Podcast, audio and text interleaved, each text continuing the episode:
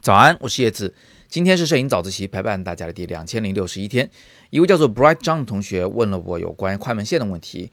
他问到底应该怎么样去选购，以及到底什么时候才要用快门线。我今天为大家简单作答。首先，所谓的快门线呢，你可以把它理解为一个快门的遥控器，只不过它有分有线的和无线的这么两种。它的功能就一个，就是让你在不碰到相机的前提下，把快门给摁下去，拍出照片来。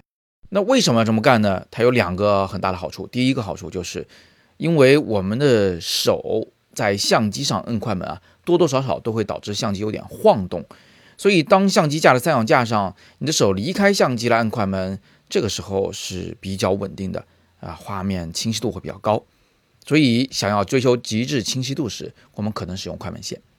第二就是，如果你是站在镜头前的人呢，如果你是自拍呢，那你当然需要一个快门线。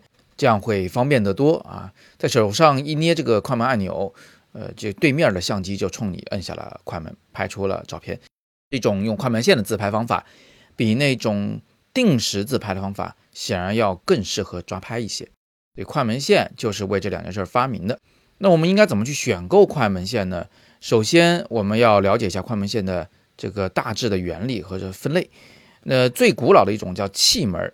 手上抓的是个气球，中间是个皮管子，你一捏那气球，这个气流就可以顶到相机里边去，把这个快门给打开，这个叫气门。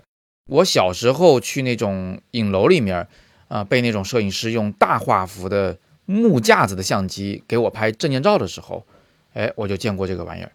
后来呢，比较流行的是机械快门线，就是外边是个编织的绳子，那中间呢穿着一个有弹性的钢绳。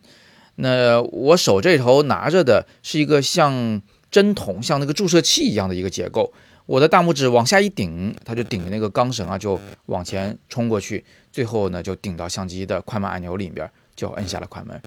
机械快门线是有锁定装置的，通过旋转一个小圆盘，就可以让相机持续保持着一个被摁下了快门按钮的状态，也就是说，这个相机就可以连续不断的一直拍下去了。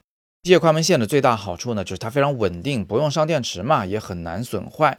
但是它也有个毛病，就是它要求你的相机的快门按钮上有一个带螺纹的小圆孔，不然你的线是装不到相机上面去的。那除此之外呢，第三个类型就是电子快门线。电子的快门线中最便宜的一种是不用上电池的，但是它的功能比较单一，就只有两个功能：摁下快门和摁住快门，也就是刚才说到的那个锁定摁下状态。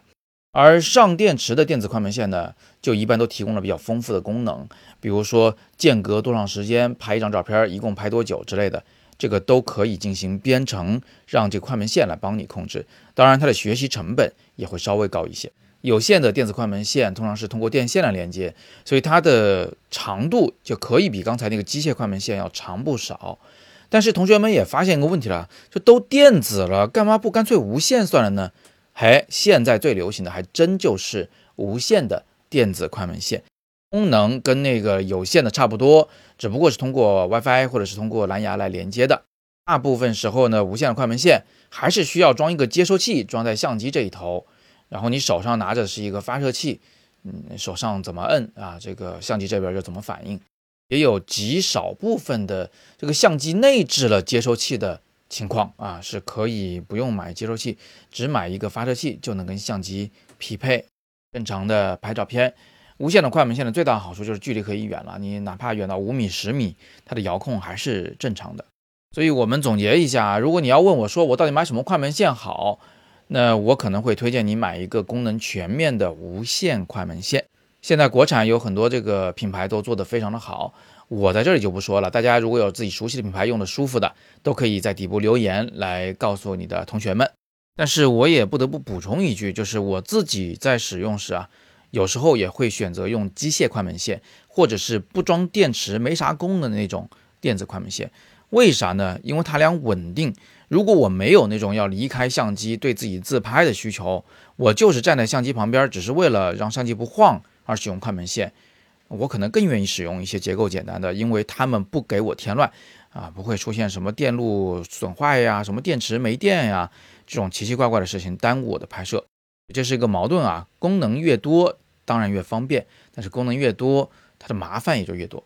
大家可以各自考虑啊。如果你有什么关于选购快门线、使用快门线的经验，也欢迎在底部留言，我们一起来学习，一起来进步。那今天是摄影早自习陪伴大家的第两千零六十一天，我是叶子，每天早上六点半，微信公众号“摄影早自习”，不见不散。